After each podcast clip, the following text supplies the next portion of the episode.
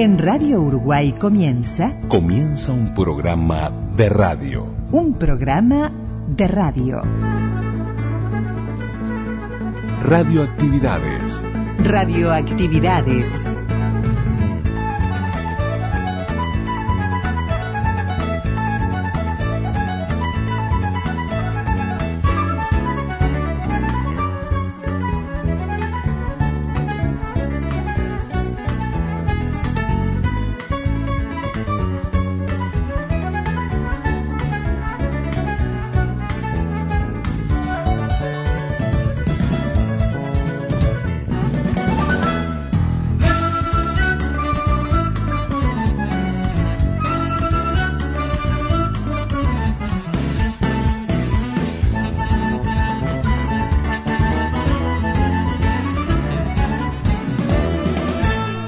Comenzamos el programa de domingo en este 12 de noviembre con Jaime Ross.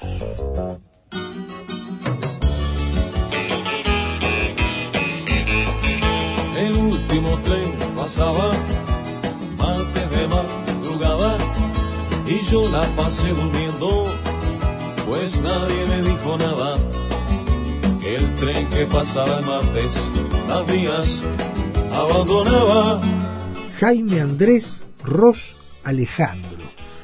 Este cantante, músico, compositor uruguayo de trayectoria bueno, nacional, internacional, uno de los más influyentes músicos de, de, la historia del Uruguay, sin dudas, que hoy cumple años y cumple 70 años, nació el 12 de noviembre de 1953, así que Radioactividad reconoce en buena medida lo que significa Jaime Ross, comenzando el programa de hoy con su música.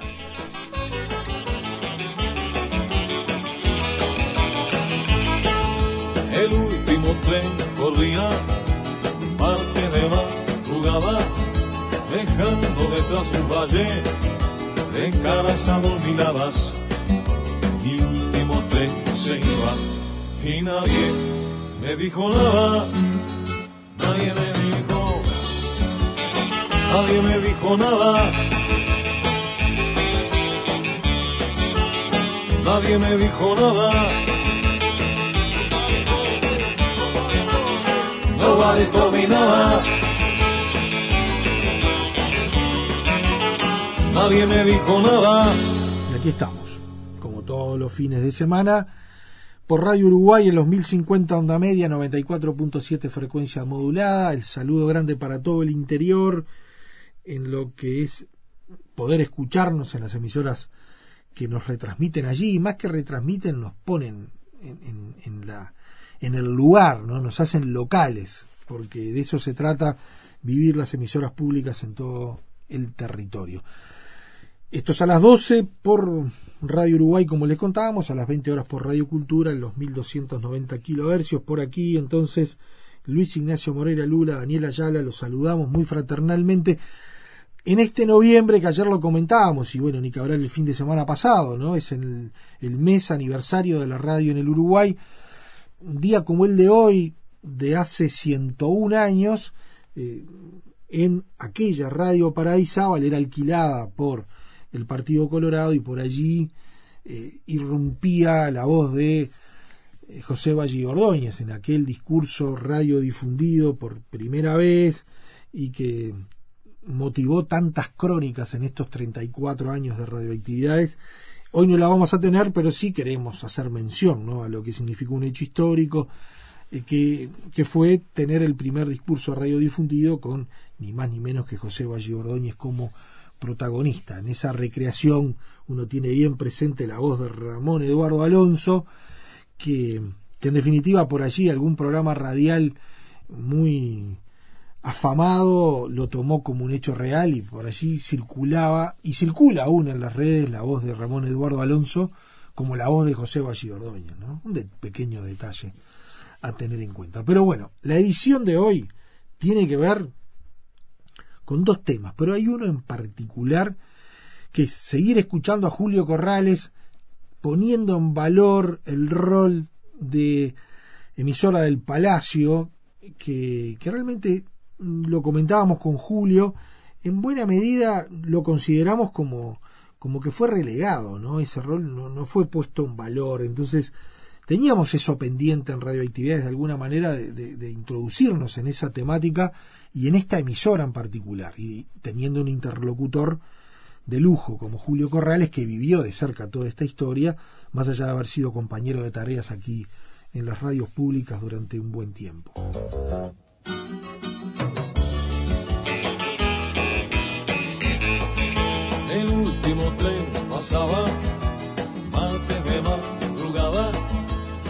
Y complementando la oferta de radioactividades de hoy, vamos a tener la posibilidad de escuchar 1983, el año en el que recuperamos la democracia. Esto yéndonos al otro lado del río, a Argentina, donde también los uruguayos vivimos tan de cerca el proceso electoral que, que bueno, el próximo domingo va a tener la segunda vuelta allí entre Massa y Milei y seguramente todos estos días vamos a seguir los uruguayos muy pendientes de todo lo que ocurre en la Argentina.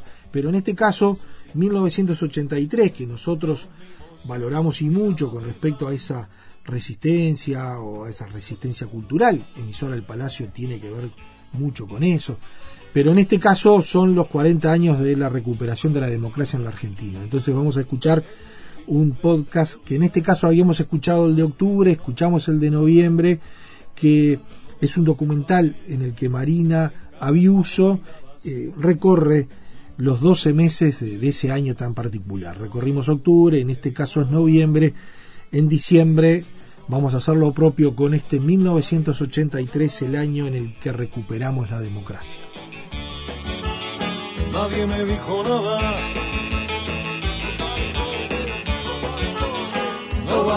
nada Nadie me dijo nada. Correo arroba radioactividades.org. Podcast. Radioactividades. Programas DX. Spotify. Anchor. Y ahora en radioactividades las historias en radio son de emisora del Palacio.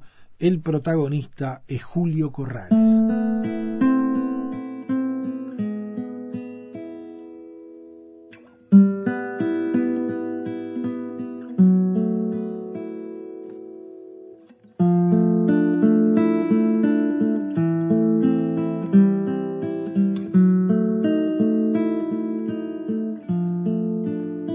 Empezó por, el tema de la música, ¿no? Después, a medida que, bueno, fue tomando trascendencia, este, entra un, gerente comercial a, gerenciar la radio llamado Oscar Lagarmilla, que iba desde CX30. Hoy creo que es el dueño de Difusora Rochense y de FM Marina, en La Paloma, algo así. Bueno, un hombre también con una acción de radio y dijo, vamos a transformar esto ya que estamos subiendo en la cresta de la ola, vamos a hacer eh, periodismo. Y bueno, y ahí este empieza a hacer algún programa periodístico.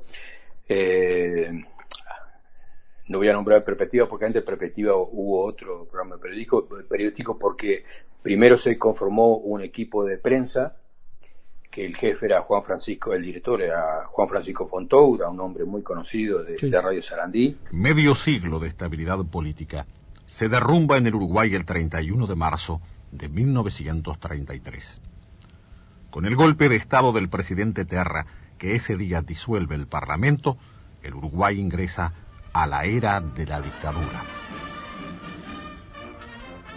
La persecución de los opositores la censura de prensa y la crisis económica marcan a fuego a toda una generación que había accedido a la vida política en el apogeo del Badji. Que se trajo a Otto Cisnero, para mí un maestro, Otto Cisnero, eh, donde Otto escribía a medianoche el resumen de medianoche en Sarandí y Juan Francisco Fontodora era el que lo leía, ¿no? Después vamos a hablar de Otto Cisnero porque, porque fue un tipo impresionante. Yo lo tengo como ah, oyente muy presente, ¿no? De un sello, de, un estilo único, ¿no? Impresionante un estilo único. Sí, eh, un hombre con un perfil bajísimo, pero bajísimo. Eh, pero como, como, ser humano, excepcional, porque excepcional. Y como eh, tipo intuitivo, bueno, después hicimos un programa, dos programas juntos, muy, gracioso, porque él hacía los textos en vivo, todo, de mañana temprano, tiempo de información se llamaba. Él hacía los textos eh, donde hacía titulares de las noticias del día anterior y yo le tenía que poner música.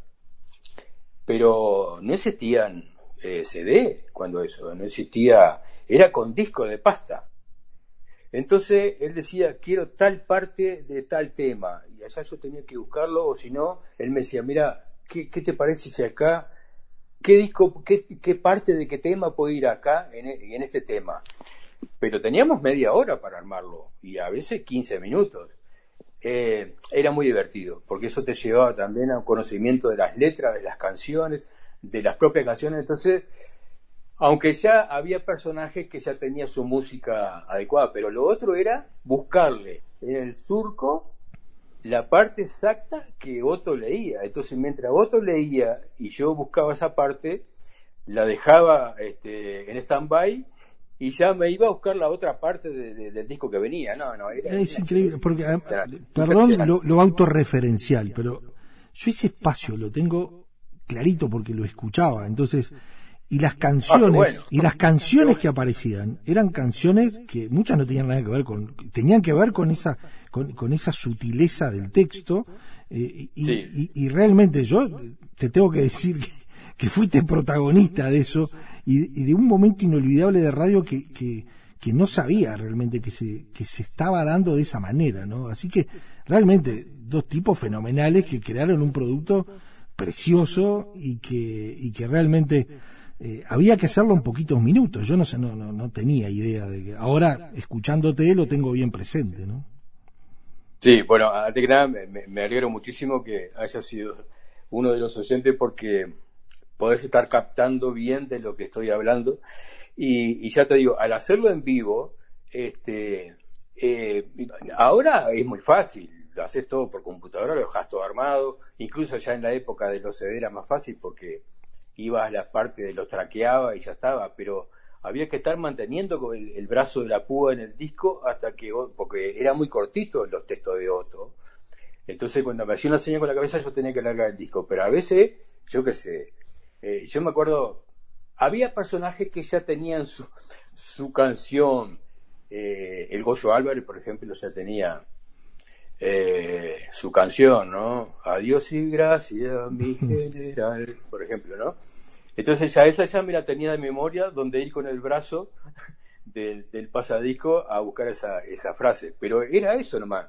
Entonces decía, porque como dijo el Goyo Álvarez, adiós y gracias, mi general. Bueno, entonces había otros personajes que este, pero utilizamos, pero de todo, pero música de todo tipo, desde Gardel hasta, eh, no sé, Plácido Domingo, Roberto Carlos, de todo. Entonces, era un ejercicio también de conocimiento musical, este, y, bueno, y todo detrás la brillantez de la mente de, de Otto Cisneros. Nada más de ser muy divertido, decía mucha cosa entre la música y el texto y la gente estaba esperando. Bueno, era, era, era, la intención, no, no decir, sino sugerir, que cada uno detrás del receptor lo tomara a su manera.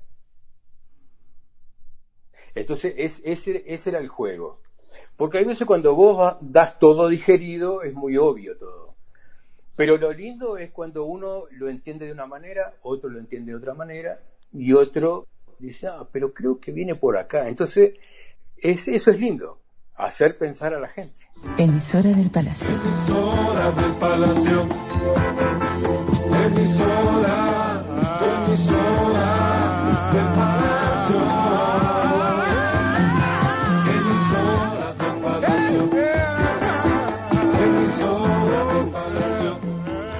Qué, justo es y que, que, nosotros podamos hablar de otros Cisneros y que, y que vos lo pongas en valor. Eh, contanos un poco más, ¿no? Porque hay mucha audiencia de radioactividades que, que lo tiene muy presente, pero hay otros que capaz que no. Sí, este, yo creo que es más gente que lo que no tiene presente, porque como te digo, Otto fue un tipo con un perfil bajísimo, eh, siempre mm, como escondido en Sarandí, porque él era redactor. Entonces, mucha, eh, eh, es como los locutores también, ¿no? En, cierta época de la radio. Los locutores eran las estrellas de, la radio, pero los locutores eran los que decían las publicidades y todo, oh, por, uno por la voz, otro por la, por la forma de entonación, no sé. Pero en los informativos también, ah, qué voz esa informativista, sí, pero había que ver el trabajo del redactor, que ese es siempre el invisible. Es el tipo que, tiene que darle, alimentar al, al, locutor, porque muchas veces, y eso lo viví, lamentablemente muchísimas veces, el locutor ni sabía lo que estaba hablando. Pero la gran estrella en ese momento tendría que ser el redactor, tendría que ser el redactor, sin embargo no. Eh, quedaba como, ¿viste lo que dijo fulano? Sí, lo dijo, pero porque se lo escribió otro, y ese otro nunca aparece.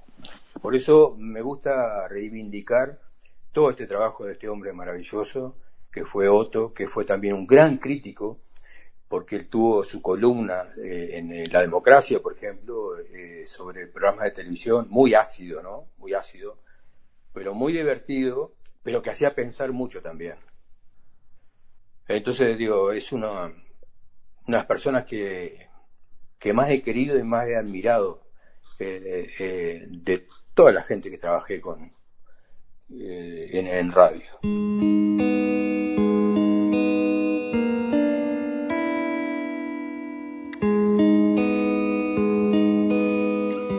En 1969, asume la presidencia de los Estados Unidos el republicano Richard Nixon. Ese mismo año, el 20 de junio, el hombre posa sus pies en la luna. Y Fontaura es otro ineludible. Sí, sí, Juan también. Eh, Juan una gran voz también. Y bueno, un, gran director de orquesta porque fue el que armó el equipo de los corresponsales del Palacio.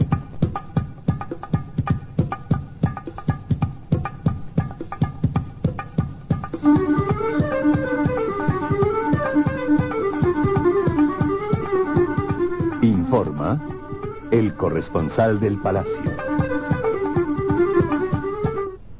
Presenta Cielo Raso Gesonit, único cielo raso que ahorra combustible y aumenta su bienestar.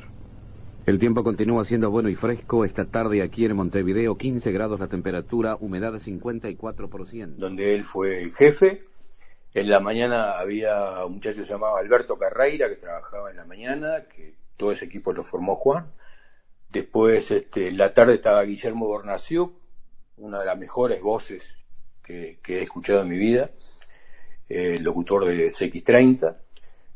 Después en la noche estaba Ricardo La Rosa, también que trabajaba en, CX30, que fue, tuvo mucho tiempo trabajando en la emisora del Sodre también. Y bueno, y, en el matutino de, que se llamaba Tiempo de Información estaba Otto Cisnero. Pero eh, esas eran las tres personas y después fue entrando más gente.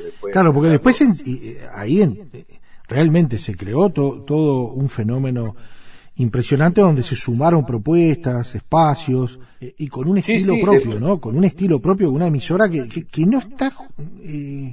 lo hablábamos con, con Lula, ¿no? No, no, no es de las emisoras que que, se les tenga en cuenta a la hora realmente de, valorar lo que ha sido la historia de la radio en este país, porque uno habla de otras casas radiales, pero como, como que emisora del Palacio no, no, no, no aparece en el lugar que merece estar. Por eso queríamos aprovechar esta, esta entrevista para eso justamente también. Sí, yo, yo creo que no aparece y debería aparecer porque ahí pasaron grandes nombres también, con grandes programas y, que sirvieron de mucho, pero no aparece eh, porque primero no era una radio a hacer lobby, eh, como, como otras radios, ¿sí?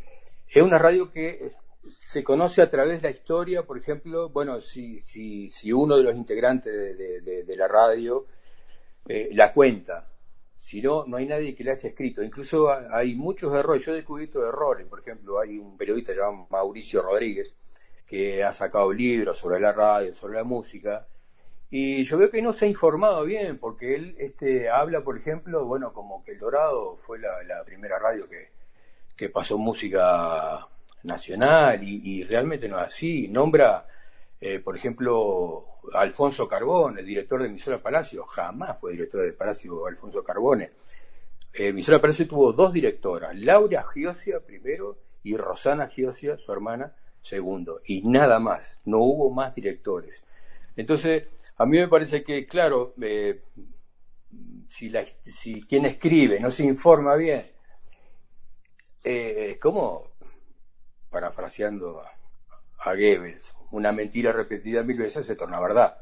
Entonces, si no hay nadie, si no hay, no hay nadie que tenga la posibilidad, como en este momento tú me la das, para conocer de verdad cómo fue emisora del Palacio, nadie lo va a saber. Entonces va a quedar por eso. Yo también este, he leído y he escuchado como que otras radios se adjudican de haber pasado este, por primera vez música, canto popular, en FM estoy hablando, ¿no? Sí, sí. Y yo digo, ¿con qué sentido hablan eso si esas radios no existían cuando yo ya pasaba en emisora del Palacio?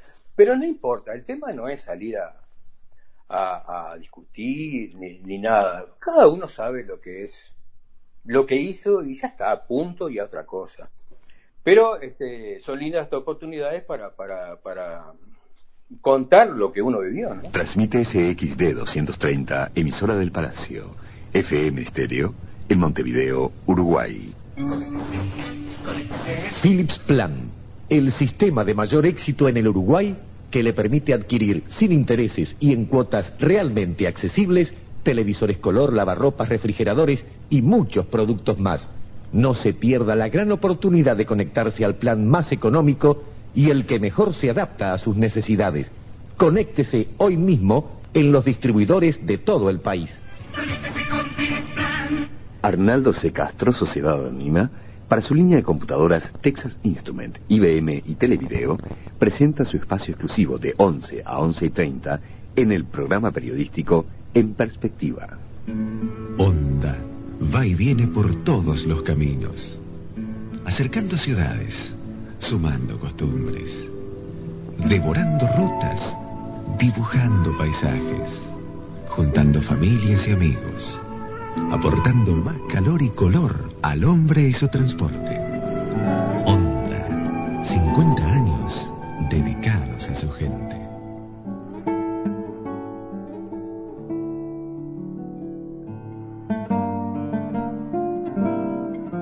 ¿Y qué espacios te vienen al recuerdo de esos de que, quedaron en lo mejor de la historia de, Palacio? Por ejemplo, eh, hicimos, hicimos, Juan Francisco y yo también, eh, las famosas polémicas, cuando creo fue el 82, de, lo, de, las elecciones de los partidos políticos, ¿no? Que cuando llevaban letras, me acuerdo, adelante con fe, ACF, eh, esas fueron las primeras polémicas que se empezaron a hacer en la radio, que se grababan, y donde, bueno, eh, empezó a dar cierto vuelo a, la radio también, ¿no? Porque ahí iban de todos los partidos políticos y, uno este, aprendía, porque claro, el ejercicio de escuchar a políticos estaba olvidado totalmente olvidado por, por lo prohibido.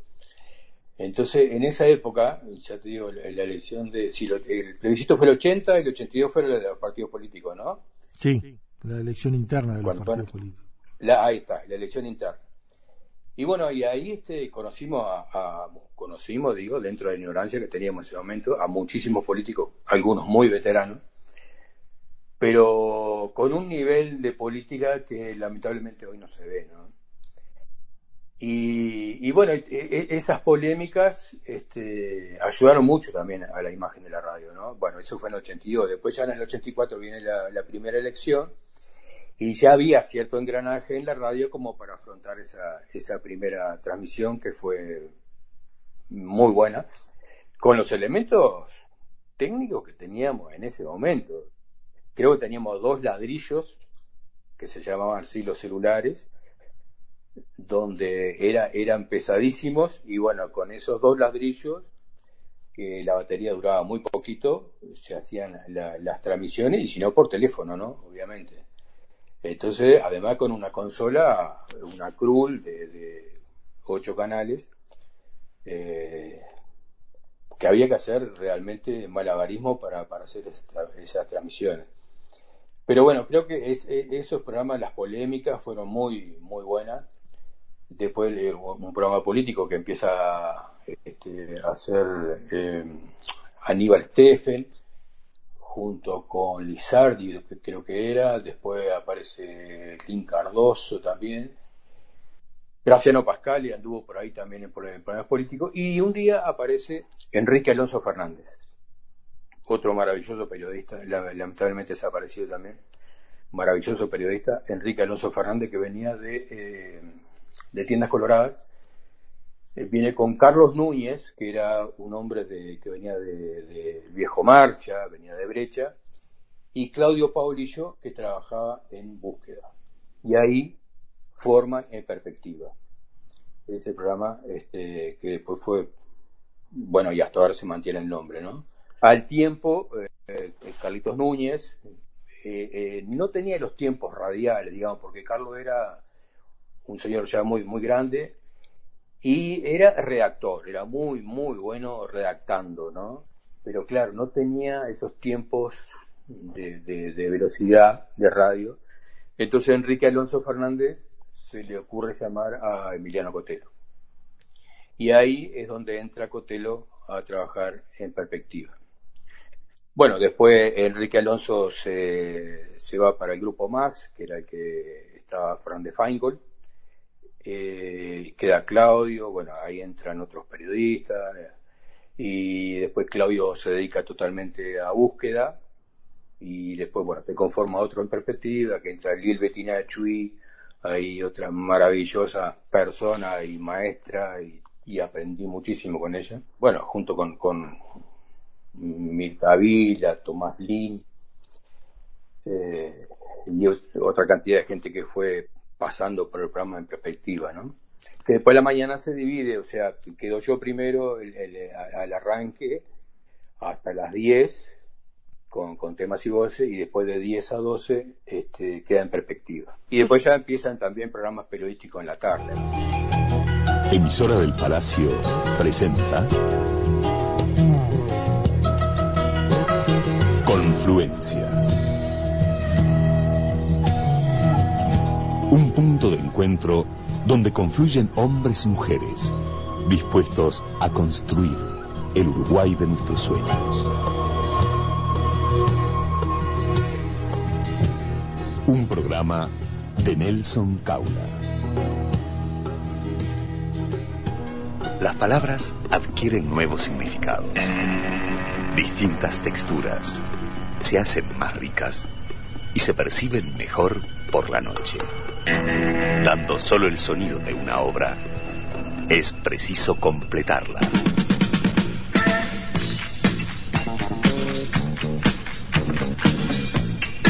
Desde este momento y hasta las 2 de la mañana, Mauricio Almada y Gustavo Rey les invitan a comprobar que el tiempo solo existe ahora. La alternativa joven en comunicación se llama Ahora es tiempo.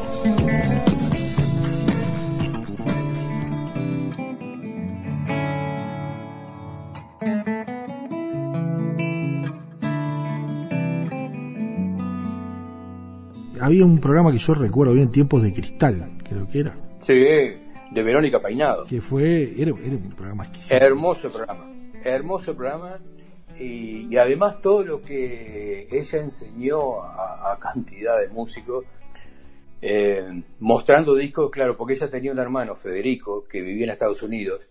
Entonces Federico mandaba muchos discos de allá que eh, en aquella época, ¿te acordás que vos te enterabas que salía un disco, ibas a la disquería y lo encargaba, a los 15, 20 días lo tenías acá? Bueno, a través de no sé qué, de Palacio de la Música, él mandaba un disco, a los tres días estaba acá. Entonces, bueno, ahí Verónica eh, cuando empezó, bueno, a, difundirse el, llamado jazz rock, algo así, empezó a hacer conocer a Pat Metheny, a Joel Sample, bueno, una cantidad de, gente que no tenía cabida en otras radios porque era instrumental.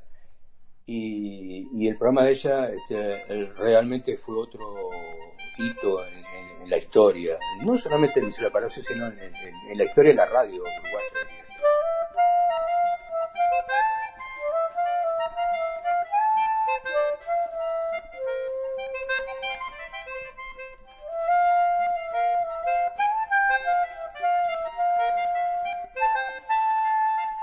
Otra de las transmisiones fue, tú, la nombrabas, ¿no? La de, la de las elecciones del, 84.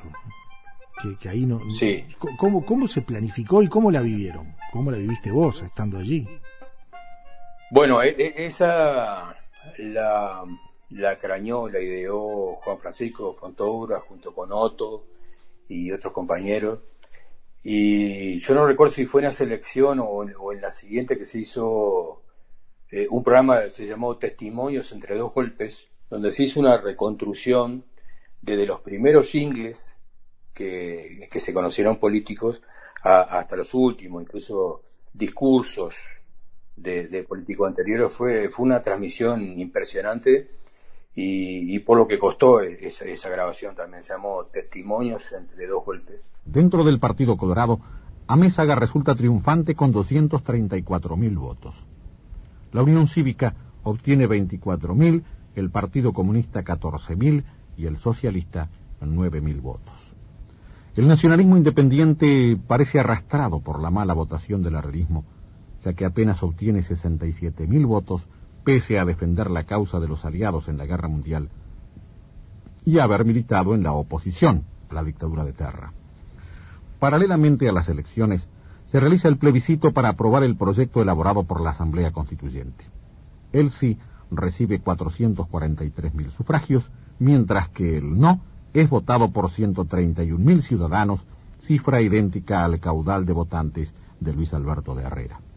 La nueva Constitución erradica el llamado Senado de medio y medio, en el que las fuerzas políticas que habían respaldado el golpe de terra se repartían por mitades las 30 bancas. Se pasó en, en, dos mañanas eso, porque la, lo fuerte de, las transmisiones de, ese tipo empezaban pasado el mediodía ya, ¿no? En la mañana casi que no pasaba nada. Pero bueno, son esas cosas que, eso sí fue, fue un trabajo enorme de, todos los compañeros en ese momento de, de emisora del Palacio. Documento sonoro único, ¿no? Realmente, donde se nutrió un montón de gente y además con, con esa voz característica que, realmente conmueve, ¿no? La, temática y la voz. El pedido de desafuero de Enrique Erro es considerado improcedente en el Parlamento.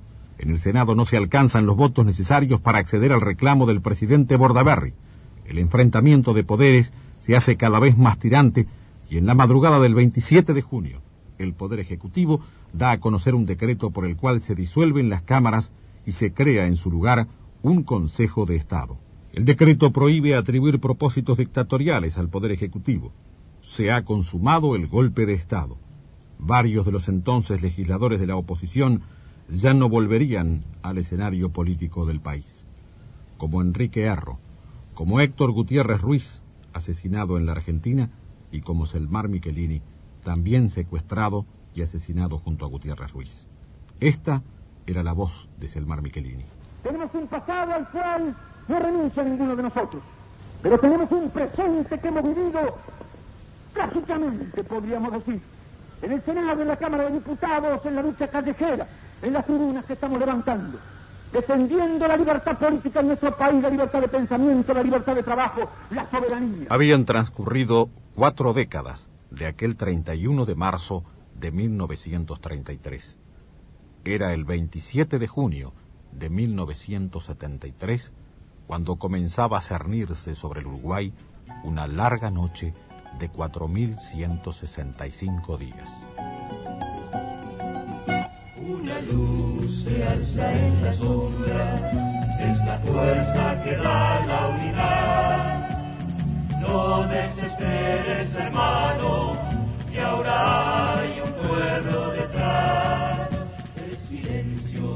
después el murmullo y el grito se hizo paloma que vuela a tu lado y te reafirma que en la calle te escuchas de cantar.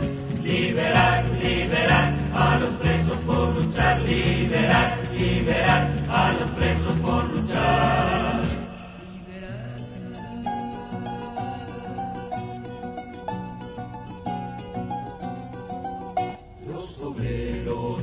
Estudiantes, juntos con la unidad popular, van golpeando puerta por puerta, preguntando si saben dónde estás. Esa fuerza empuja hacia adelante, nadie da ya un paso hacia atrás. Una paloma en cada conciencia va iluminando este cantar. Liberar, a los presos por luchar, liberar, liberar a los presos por luchar.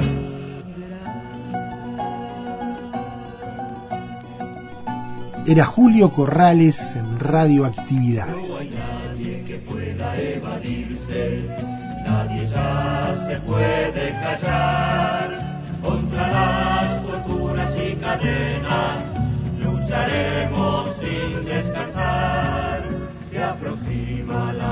Ya está cerca, todos te iremos a buscar. Donde vuela una paloma la conciencia. Llama a gritar y gritar. Liberar, liberar a los presos por luchar, liberar, liberar a los presos por luchar, liberar, liberar a los presos por luchar, liberar, liberar a los presos por luchar, liberar, liberar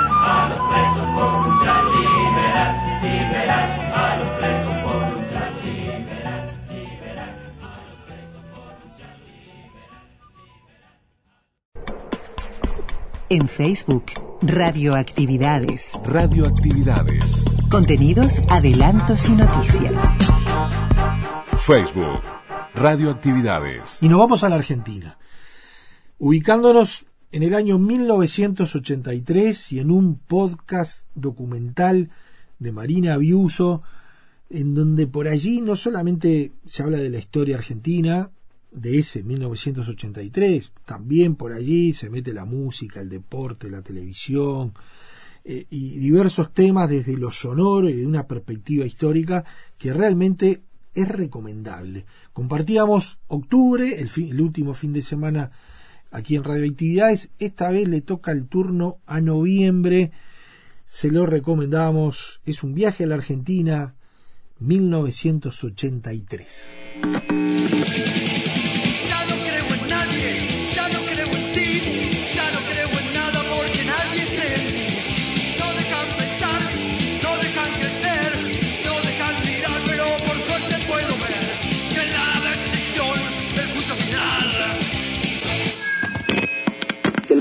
Permita desfasajes, porque los ha permitido permanentemente, pero esta vez los tiene que permitir para la perduración de la democracia y de luego otro gobierno mejor y a su vez otro gobierno mejor y quizás en un tiempo determinado estemos como para poder decir, bueno, que se van a terminar muchas de las injusticias que nos aquejan aquí. Pronto venceremos,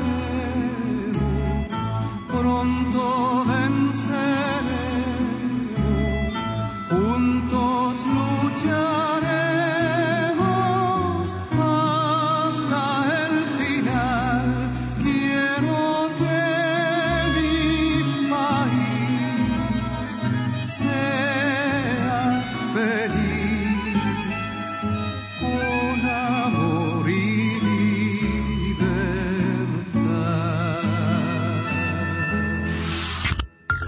Soy Marina Biuso y esto es 1983.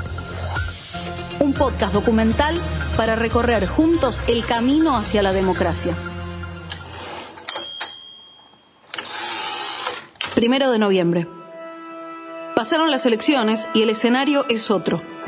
Todavía hay un gobierno militar, pero de alguna forma Argentina ya está en democracia. Cuando prohibieron a Mercedes Sosa, prohibieron a todos. Nos callaron y, y así, así vamos a quedar. La prueba está, creo que en su regreso, cuando ella volvió, lo, lo que significó para todos. Fue un poco como soltarnos nosotros también cuando ella pudo volver a cantar acá.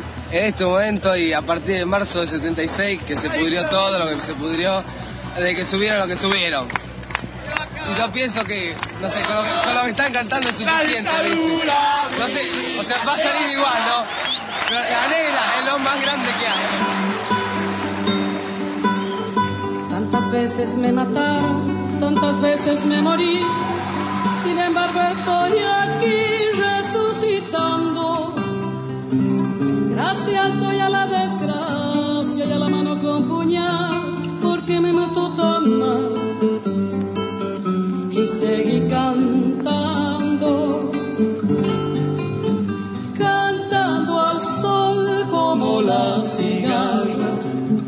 después de un año bajo la tierra, igual que sobreviviente que vuelve de la guerra.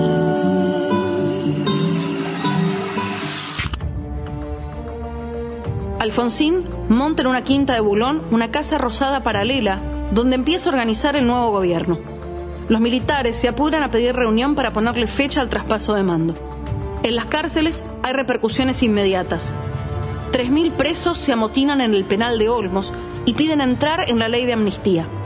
En los días siguientes se suman cárceles de La Plata, Resistencia y Salta. 3 de noviembre. Alfonsín da a conocer los principales nombres del futuro gabinete. Raúl Borra se hará cargo de defensa. ¿Cómo va a ser la relación del presidente democrático con la cúpula militar? A Bernardo Grispun le toca una tarea también complicada, la economía. Lo recibirán nuevos aumentos. Pasadas las elecciones, el transporte aumenta 23%, con quejas de los empresarios que pedían un 36%. Alfonsín le ofrece a Luder un lugar en la Corte Suprema de Justicia. Luder lo rechaza. Dice que aspira a cargos selectivos. Tato Bores recuerda que Alfonsín recitaba durante su campaña una oración laica, una parte de la Constitución. Y yo quiero que esta noche memoricemos todos juntos el artículo 14 de la Constitución, que creo que es bastante importante y que dice que todos los habitantes de la nación gozan de los siguientes derechos conforme a las leyes que reglamentan su ejercicio, a saber, de trabajar y ejercer toda industria lícita, lícita dije, de navegar y comerciar, de peticionar a las autoridades, de entrar, permanecer, transitar y salir del territorio argentino, de publicar sus ideas por medio de la prensa sin censura previa, de usar y disponer de su propiedad, de asociarse con fines útiles, de profesar libremente su culto, de enseñar y aprender. 7 de noviembre. Se confirma la fecha de Asunción, 10 de diciembre. Argentina tendrá otra vez un civil elegido por el pueblo en el sillón de Rivadavia. 10 de noviembre. En Las Vegas, Juan Martillo Roldán saca del ring a Frank Fletcher.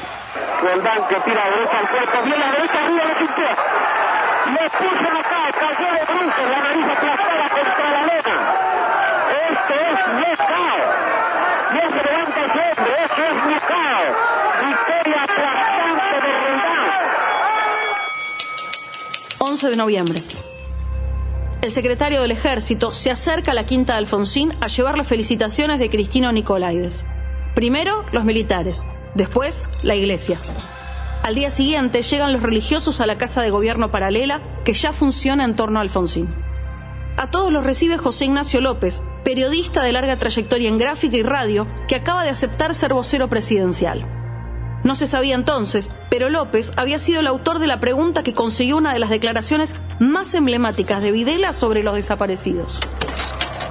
sé que usted hace la pregunta no a esa visión omnicomprensiva de los derechos humanos a la que hizo referencia el Papa en forma genérica, sino concretamente al hombre que está eh, detenido sin proceso, es uno, o al desaparecido, que es otro.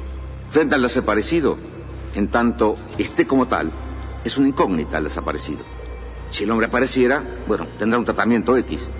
Y si la desaparición se convirtiera en certeza de su fallecimiento, tiene un tratamiento Z. Pero mientras sea desaparecido, no, no puede tener ningún tratamiento especial. Es una incógnita, es un desaparecido. No tiene entidad, no está. Ni muerto ni vivo, está desaparecido. La pregunta no había sido emitida cuando López la hizo en 1979 y pasaron años antes de que se supiera que había sido él. 13 de noviembre.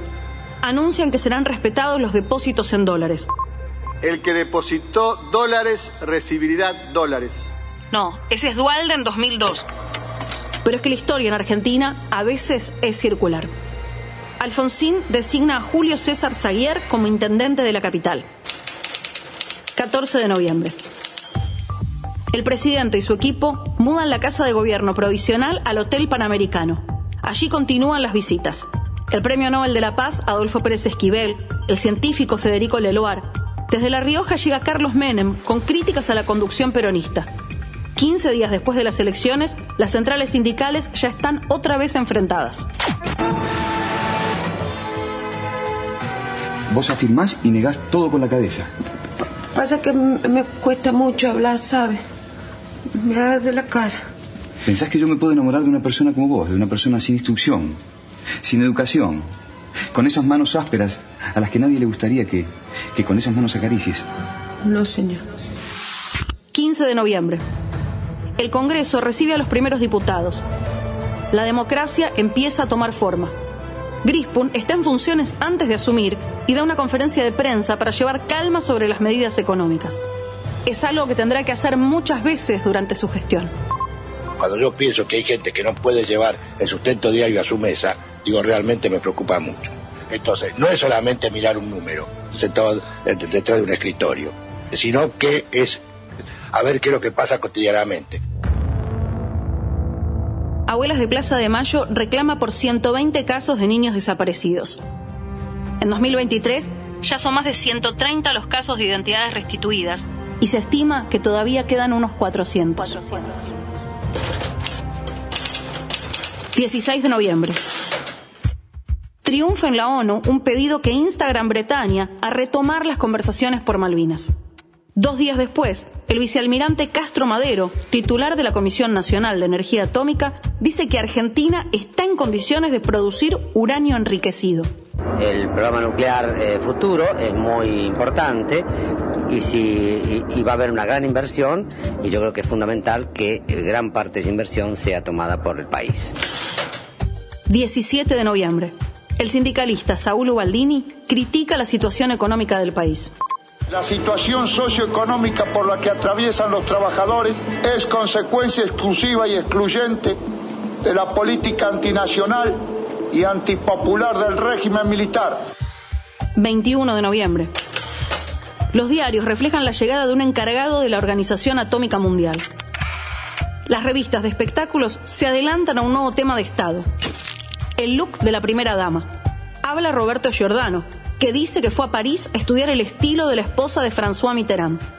Elsa Serrano, más discreta, se niega a hacer declaraciones, pero se sabe que es la elegida para el vestuario de María Lorenza el día de la Asunción. Mendizábal ha hecho el alimento que estaba cantado. Arroz con leche, te quiero comer. Arroz con leche, mi flin es un placer. El tradicional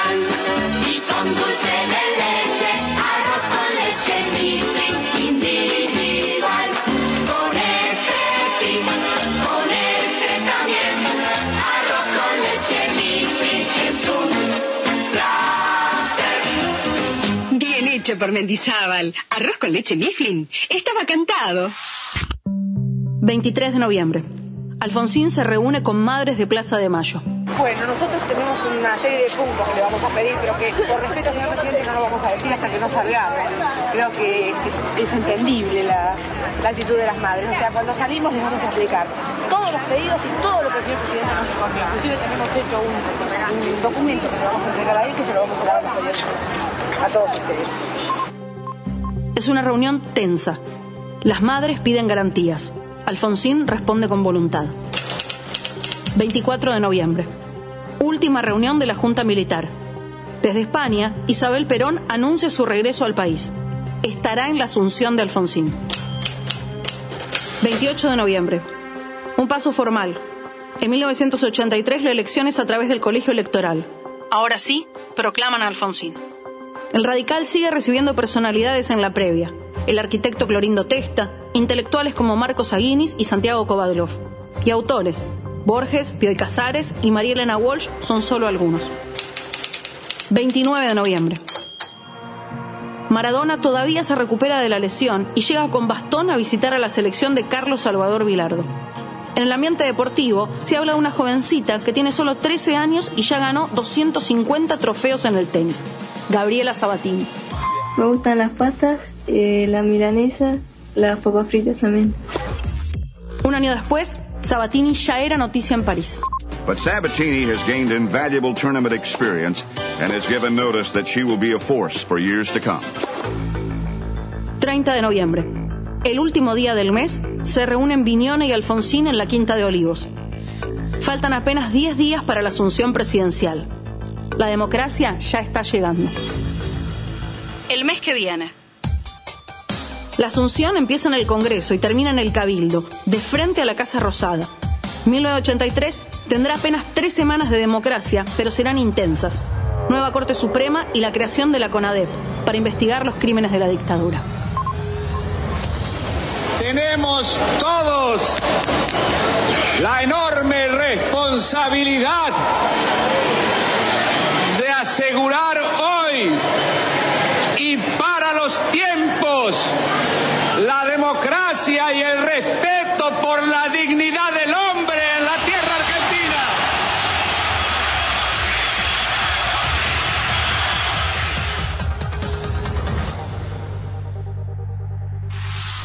Facebook, Radioactividades. Radioactividades. Twitter, arroba reactividades. Arroba reactividades. Vamos a cantarles un estreno, eh, ya el segundo estreno. Se llama Costumbres Argentinas y dice así.